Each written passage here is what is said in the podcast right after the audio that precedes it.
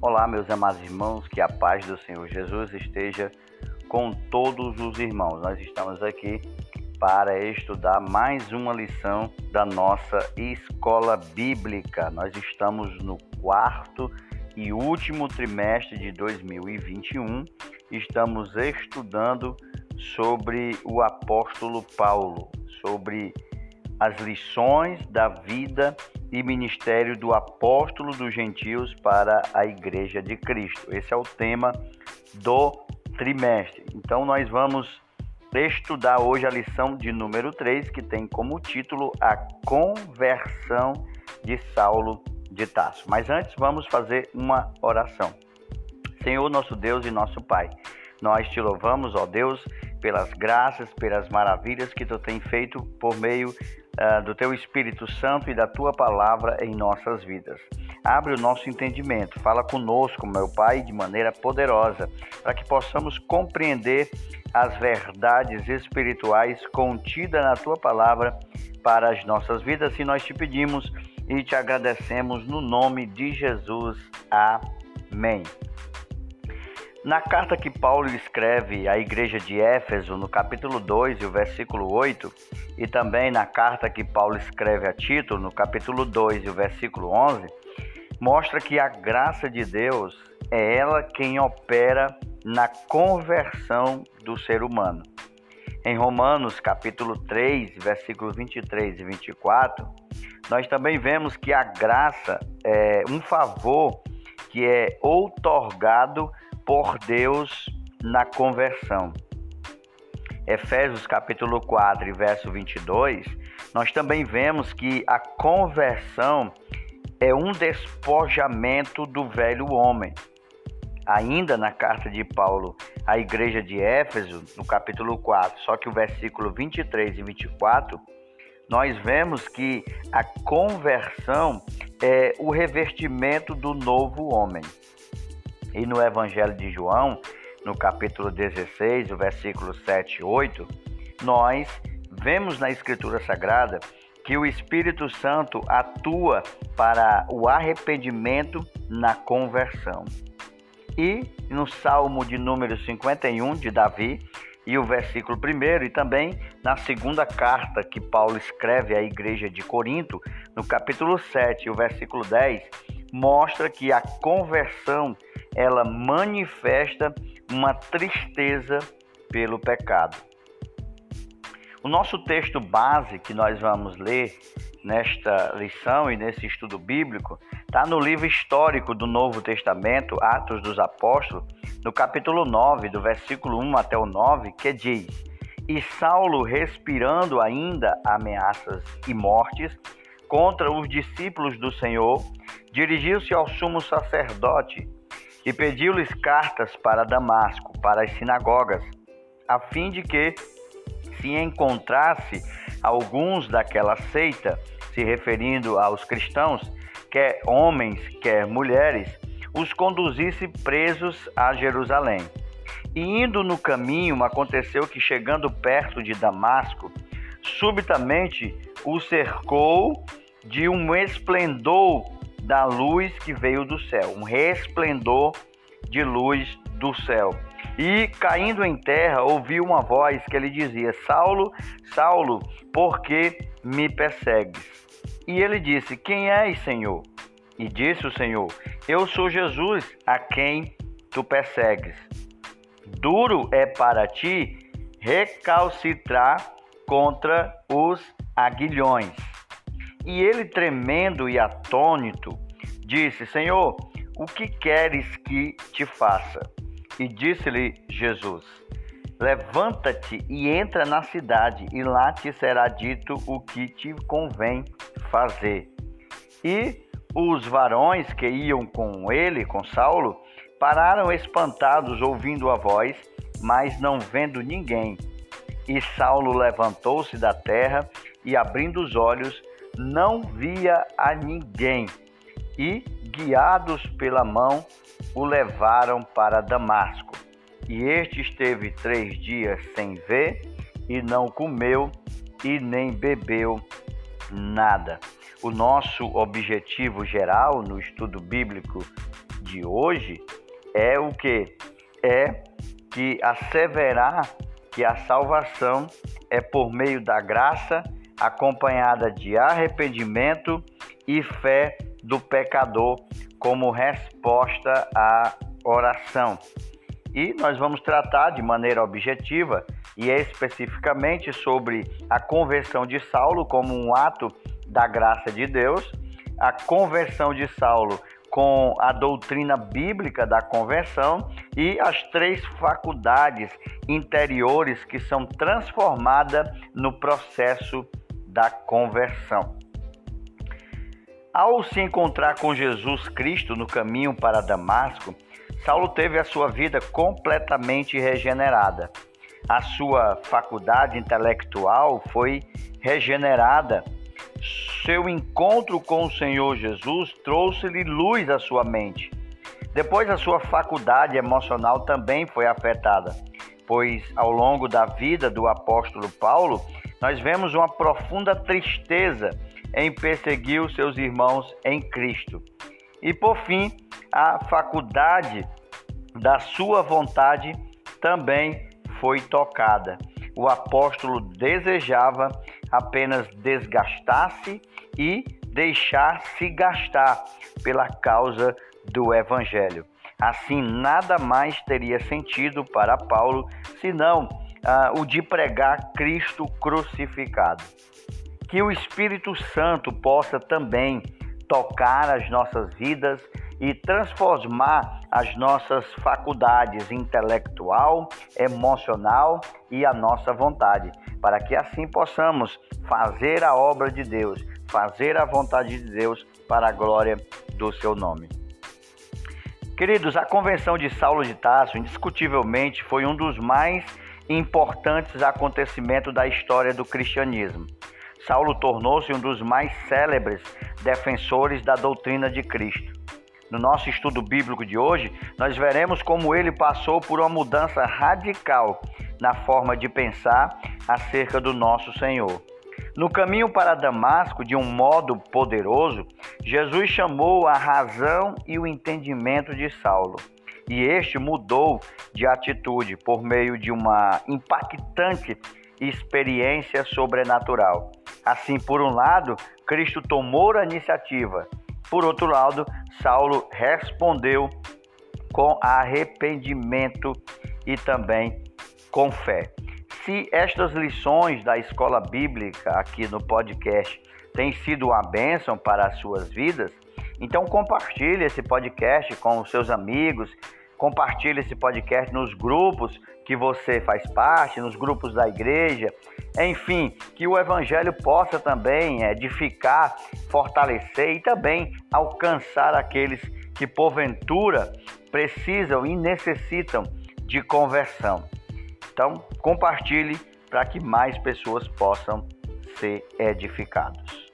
O nosso primeiro ponto fala sobre a conversão de Saulo, um ato da graça de Deus. A definição da palavra conversão, temos duas, convers... duas definições. A definição exegética dessa palavra e também a definição teológica. Dentro da definição exegética da palavra, da etimologia da palavra conversão, ela, segundo o dicionário exegético Roas, conversão é o ato ou o efeito de converter-se, é a transformação de uma coisa, é a transformação de um estado, é a transformação de uma forma em outra. No Antigo Testamento, nós encontramos o termo hebraico chamado shuv, que significa girar ou voltar, que é usado tanto em ações físicas quanto morais e também espirituais. Já no Novo Testamento, o equivalente para, para, para a palavra conversão é o substantivo epístrofe, que quer dizer virada de um lado para o outro, ou em volta conversão, que aparece uma única vez no Novo Testamento, ali em Atos no capítulo 15, o livro histórico do Novo Testamento, Atos dos Apóstolos, no capítulo 15, por exemplo, e no versículo 3, aparece a primeira expressão ligada à conversão, a epístrofe, que aparece no Novo Testamento, que traz a ideia de conversão. O texto diz o seguinte: Encaminhados, pois, pela igreja, atravessaram as províncias da Finícia e Samaria e narrando, aí entra epístrofe, e narrando a conversão dos gentios, causaram grande alegria em todos os irmãos. A palavra conversão aqui é epístrofe, que dá a ideia de virar de um lado para o outro. Uma outra palavra que nós temos uh, ainda para a palavra conversão no Novo Testamento e no grego é epistrefim, que é a palavra grega mais comum para converter. Né? A primeira é epístrofe e a segunda é epistrefim. Então, ela significa converter e aparece mais de 35 vezes no Novo Testamento. Basicamente, é um substantivo que significa voltar, mudar de atitude. Ela tanto é usada para designar um ato físico de virar-se para trás ou para o lado, ou para outro lado, como Jesus fez quando a mulher o tocou. Quando é usada para descrever no sentido religioso da conversão, diz respeito a desviar-se do pecado e voltar-se para Deus. A palavra implica em virada de e virada para, correspondendo assim o arrependimento e a fé. A segunda definição da palavra conversão é a definição teológica. Do ponto de vista teológico, conversão é a mudança que Deus opera na vida do que aceita a Cristo como seu Salvador pessoal e assim modificando radicalmente a maneira de ser, a maneira de pensar e a maneira também de agir. A conversão e o arrependimento, eles andam junto. Enquanto que o arrependimento se refere à mudança total de sentimento do homem, a sua nova atitude para com Deus, a conversão ela expressa a nova posição do homem é, para com o mundo e representa nesse sentido uma mudança de situação. O homem que vinha andando no caminho largo, o caminho para a perdição, ele muda repentinamente a direção dos seus passos e passa a andar no caminho estreito que leva para o céu, Mateus capítulo 7 e o versículo 13 e também o 14.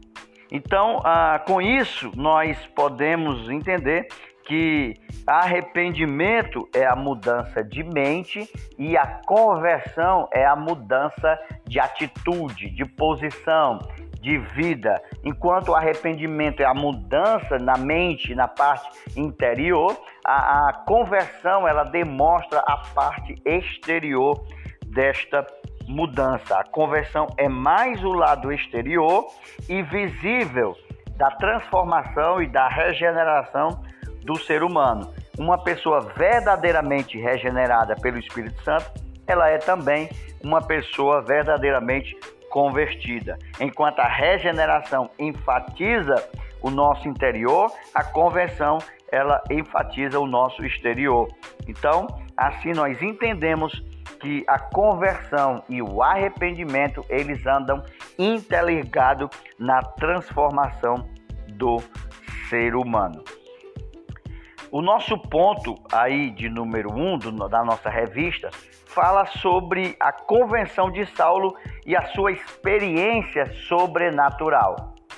Ah, em Atos capítulo 9 e o versículo 3, Lucas narra a impactante experiência sobrenatural de Saulo no caminho para Damasco. Surpreendido pelo resplendor do céu, mais forte que a luz do sol do meio-dia, o perseguidor da igreja caiu por terra e ficou cego. Dado a dureza do coração de Saulo, o Senhor tomou a iniciativa sacudir a sua estrutura física, psicológica e espiritual, agindo pessoalmente na direção de Paulo. A iniciativa de Jesus para transformar a mente de Saulo. O impacto da visão resplandecente no caminho de Damasco tomou Saulo de surpresa. E o ponto de partida da experiência da salvação de Saulo e de todos os homens é a graça de Deus. A graça salvadora se manifestou a Saulo. Essa graça, ela é o favor imerecido de Deus em que sua justiça é satisfeita na morte expiatória de Jesus. Ou seja, na salvação, o mérito é todo de Cristo e não do homem. Porque é Cristo quem morreu na cruz do Calvário para que nós pudéssemos ter acesso à salvação, pudéssemos ter acesso a Deus. Então, o mérito na salvação é de Cristo. O homem não tem mérito nenhum, o homem não pode fazer nada para ser salvo no sentido de conseguir essa vida eterna, mas é o mérito de Cristo e aí por meio do arrependimento e da fé. A graça salvadora, quando se manifestou a Saulo, nós vemos, por exemplo, ele falando sobre isso no, na carta de Paulo aos Efésios, capítulo 2, verso 8. Pela graça sois salvo por meio da fé, e isto não vem de vós, é dom de Deus porque a graça de Deus se há manifestado, trazendo salvação a todos os homens. Título capítulo 2 e o verso 11.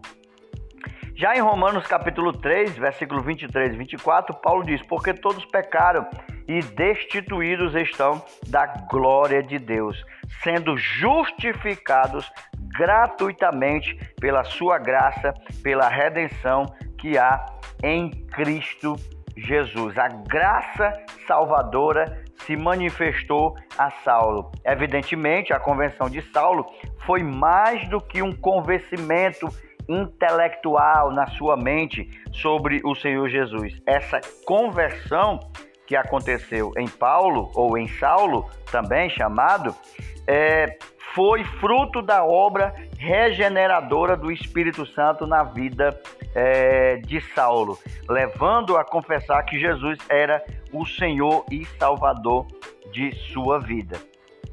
Então, Saulo foi alcançado pela graça de Deus, Saulo foi transformado é, pela graça de Deus. Nós podemos ver isso. E alguns detalhes interessantes sobre a conversão de Saulo é o local da conversão de Saulo. Saulo, como uma fera selvagem, motivado por sua fúria implacável, decidiu não só perseguir os que em Jerusalém serviam a Cristo, como também nas cidades vizinhas. E o local onde aconteceu a convenção de Saulo é, foi no caminho que ia para Damasco, ou seja, foi perto de Damasco que aconteceu ah, o local que aconteceu o impacto ali da experiência sobrenatural na vida do apóstolo Paulo, chamado também de Saulo, em Atos 9 e versículo 3, diz: Indo no caminho, aconteceu que chegando perto de Damasco, subitamente o cercou um resplendor de luz do céu. A hora em que aconteceu a conversão é, de Saulo, é, em 2 Coríntios capítulo 4 e verso 6, Paulo traz a ideia da transformação da luz que impactou na sua vida. O encontro de Jesus com Saulo deu-se por volta do meio-dia. Isso está em Atos dos Apóstolos, capítulo 22, e o versículo 6, e também capítulo 26 e o versículo 13. Ele tem o impacto ali da luz, e essa luz que é Cristo transforma a sua vida e a sua mente. O local era Damasco, da sua perto de Damasco, da sua convenção, e a hora em que Paulo teve o um encontro com Jesus, a Bíblia diz que era por volta de meio-dia. E era a luz de Cristo que transformou a sua vida. E Paulo chega a dizer: Porque Deus, que disse das trevas resplandece a luz, é quem resplandeceu em nossos corações para a iluminação do nosso conhecimento da glória de Deus na face de Cristo. 2 Coríntios capítulo 4 e o versículo 6. A revelação de Cristo na conversão de Saulo. Ao ressuscitar, o Senhor Jesus enviou seus discípulos para pregar o evangelho a toda criatura. Está em Mateus capítulo 28, verso 19 e versículo 20, Marcos capítulo 16, versículo 15 e também em Atos dos Apóstolos capítulo 1 e verso 8. Mas como Saulo não queria ouvir falar de Cristo e de sua ressurreição, Jesus decidiu pessoalmente aparecer a Saulo. A primeira pergunta que Saulo ouviu de Jesus foi: Saulo, Saulo, por que você me persegue? Em Atos dos Apóstolos, capítulo 9 e o versículo 4. Com essas palavras, Jesus estava lhe dizendo que perseguir o cristão significava perseguir o próprio Cristo, visto que a igreja ela é o corpo de Cristo. Depois Paulo transformado pela revelação de Cristo, ele chega a dizer em Filipenses capítulo 3, verso 12: "Mas prossigo para conquistar aquilo para o que também fui conquistado por Cristo Jesus." O nosso e nós tiramos aqui a seguinte lição: Jesus teve a iniciativa de transformar Saulo. Essa conversão se deu pelo impacto de uma experiência é, sobrenatural. A graça de Deus alcançou o apóstolo dos gentios. O nosso segundo ponto trata sobre Saulo e a doutrina bíblica da conversão. A conversão começa no arrependimento. A palavra arrependimento no grego é metanoia, mudança de mentalidade. No Novo Testamento, arrepender-se traz a ideia de tristeza também pelos próprios pecados. E isso vem acompanhado de um desejo de corrigir o rumo de sua vida. Vejamos que Atos dos Apóstolos diz o seguinte, no capítulo 3 e verso 19: Portanto, arrependam-se e convertam para que sejam cancelados os vossos pecados. Ah, a conversão começa com o arrependimento e arrepender-se é uma mudança na mente que induz a correção de caráter e de conduta moral. A segunda coisa que arrepender-se significa é a contrição do nosso coração e o desejo de mudar de atitude quanto ao nosso comportamento e as práticas na nossa vida cotidiana. Em Lucas capítulo 19 e versículo 8, nós vemos isso na conversão de Zaqueu. Olha só o que Zaqueu diz no capítulo 19 de Lucas e o versículo 8. Zaqueu, por sua vez, se levantou e disse ao Senhor: Senhor, vou dar a metade dos meus bens aos pobres. E se porventura roubei alguma coisa de alguém, eu vou restituir quatro vezes mais. Então Jesus disse: Hoje houve salvação nesta casa, porque também este é filho de Abraão. A terceira coisa que arrepender-se significa é que isso acontece por meio da obra do Espírito Santo. No Evangelho de João, no capítulo 16, por exemplo, e o versículo 7 e o versículo 8 diz: Mas eu lhes digo a verdade, disse Jesus é melhor para vocês que eu vá, porque se eu não for, o consolador não virá para vocês, mas se eu for, eu o enviarei a vocês. Quando ele vier, ele convencerá vocês, ele convencerá o mundo do pecado, da juíza, do juízo e da justiça. Então, o arrependimento traz a ideia de tristeza pelos nossos pecados, acompanhado de um desejo de corrigir o nosso rumo, que é uma mudança. Primeiro, mudança na mente que induz a correção de caráter e conduta moral. Segundo, a contrição do coração, o desejo de mudar e as atitudes no comportamento do cotidiano. E por fim, isso é uma obra do Espírito Santo. Se essa lição da escola bíblica é bênção para você, não esquece de compartilhar para que mais vida seja alcançada. A conversão é uma parte do processo de salvação do pecador.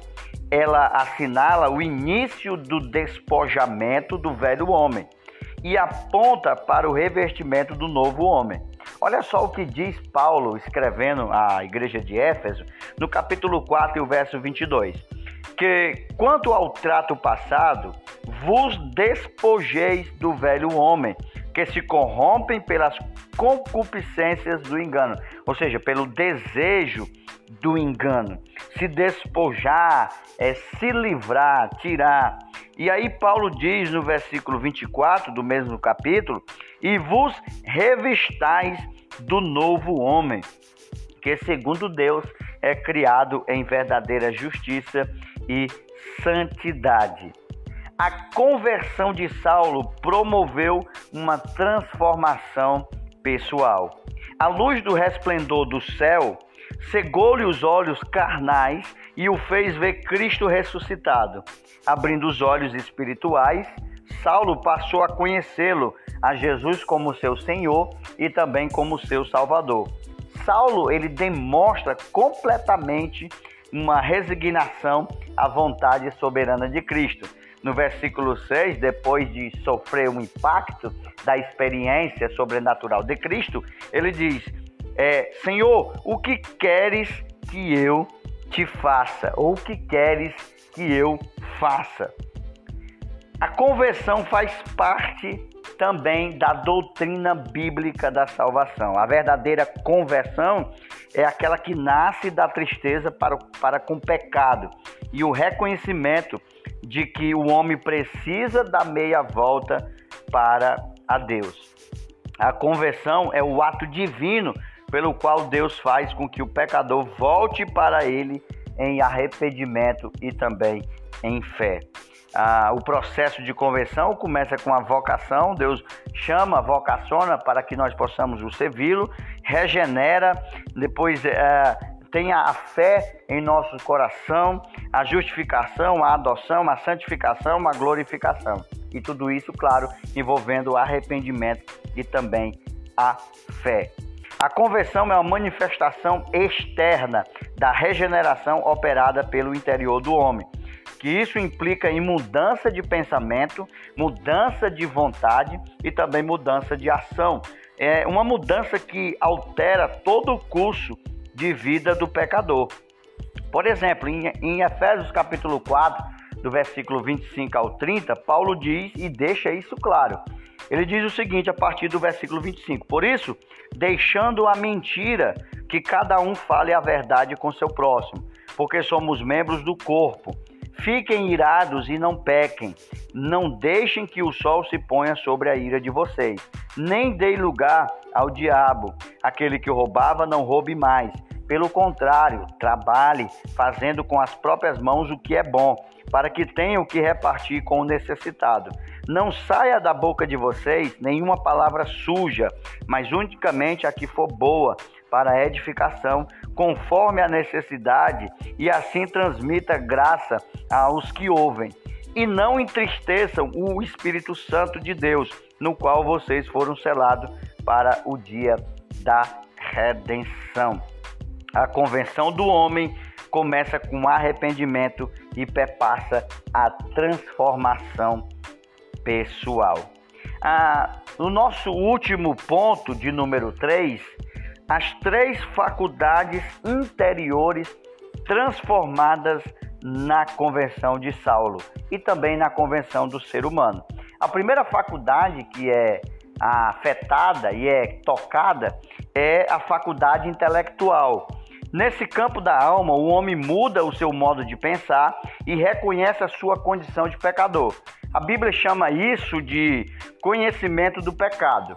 Por exemplo, em Romanos capítulo 3, verso 20, diz: Por isso nenhuma carne será justificada diante dele. Dele aqui é de Deus. É, pelas obras da lei. Porque pela lei vem o conhecimento do pecado. Então, o papel da lei é apenas nos trazer o conhecimento do pecado.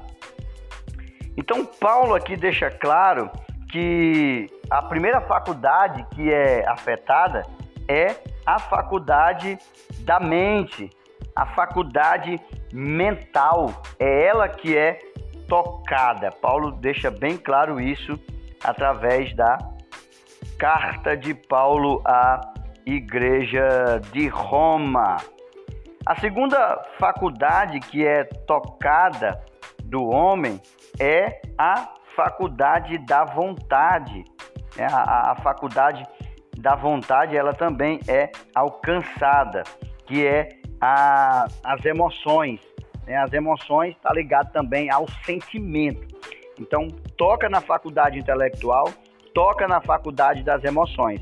No Antigo Testamento, o salmista Davi demonstra tristeza pelo seu pecado e roga, ele roga assim misericórdia. Ele diz: Tem misericórdia de mim, ó Deus, segundo a tua benignidade. Apaga as minhas transgressões, segundo a multidão das tuas misericórdias.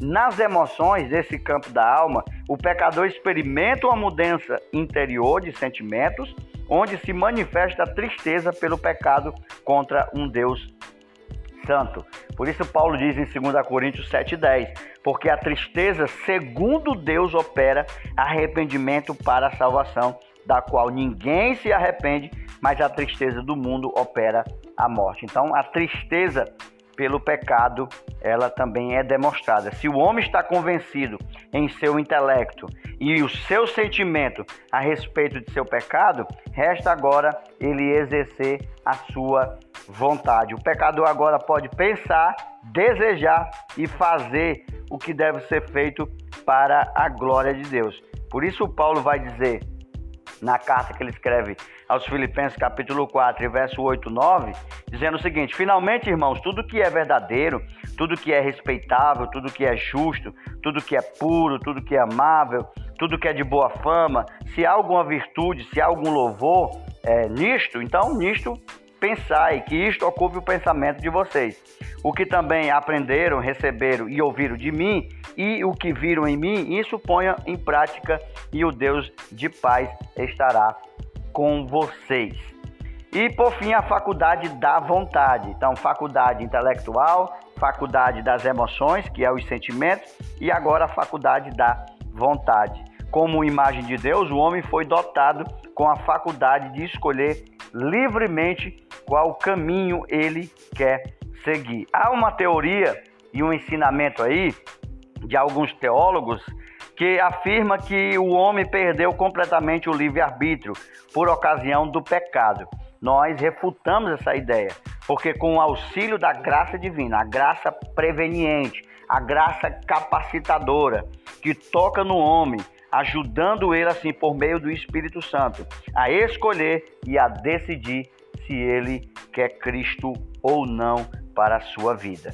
As três faculdades interiores transformadas na conversão de uma pessoa são as faculdades intelectuais, as das emoções e também a da vontade. E nós vemos assim a, a mudança é, na, na vida de Paulo. Paulo teve é, as mudanças bem explícitas na sua vida. Então nós vemos evidências de que Paulo de fato enfrentou a verdadeira ou passou pela verdadeira conversão. A primeira mudança que nós vemos é, em Paulo, de, da evidência da conversão, é a mudança de caráter.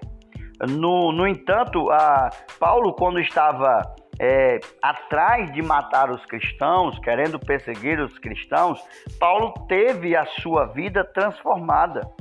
E aí ele ficou é, impactado por essa conversão.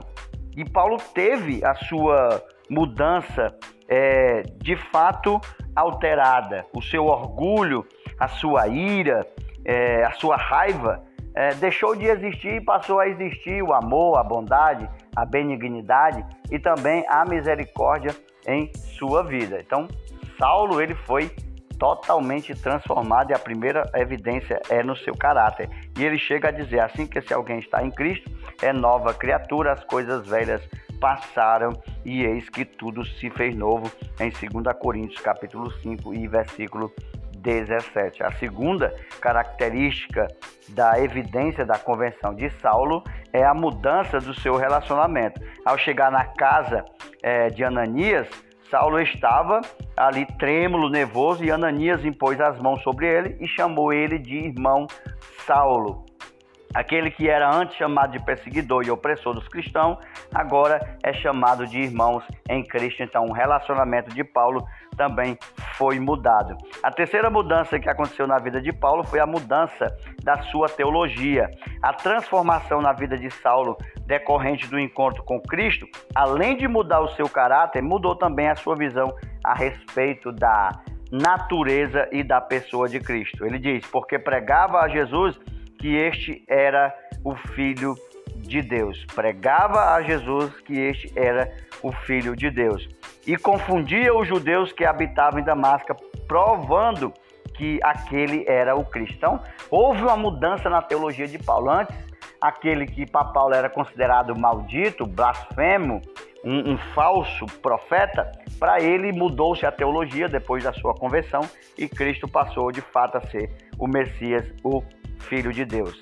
A quarta mudança que aconteceu na vida de Paulo foi a mudança de propósito. A obediência é um dos principais aspectos do caráter da convenção de Paulo. Aquele que tinha como finalidade perseguir os que serviam a Cristo, agora tem como propósito obedecer ao Senhor. E ele chega a dizer em Gálatas 2, capítulo 20: Já estou crucificado com Cristo e vivo, mas não eu, mas Cristo vive em mim, e a vida que agora vivo na carne, vivo-a pela fé no Filho de Deus, ao qual me amou e se entregou a si mesmo por mim. E a quinta e última mudança e evidência da conversão de Saulo foi a sua mudança de missão. Antes da convenção, tinha como zelo religioso de varrer o cristianismo da face da terra.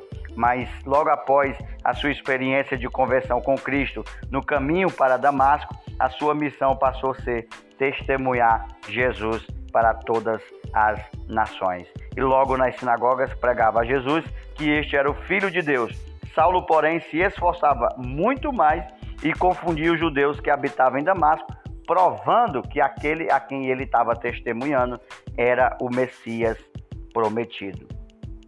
Aqui nós concluímos e tiramos algumas lições da Convenção de Paulo. A primeira que a, gran, a grandiosidade da graça de Deus para nos salvar. O desejo que Deus tem para cada um de nós é de nos salvar e assim, por meio da sua graça, ele nos alcança e nos salva. A segunda lição que nós aprendemos é que o Evangelho tem poder para transformar as vidas. Quando o Evangelho alcança a vida de alguém, Romanos 1,16, Paulo vai dizer: Porque não me envergonho do Evangelho, porque é poder de Deus para a salvação de todo aquele que crê, primeiro do judeu e depois do grego. Que Deus te abençoe e até a nossa próxima escola bíblica.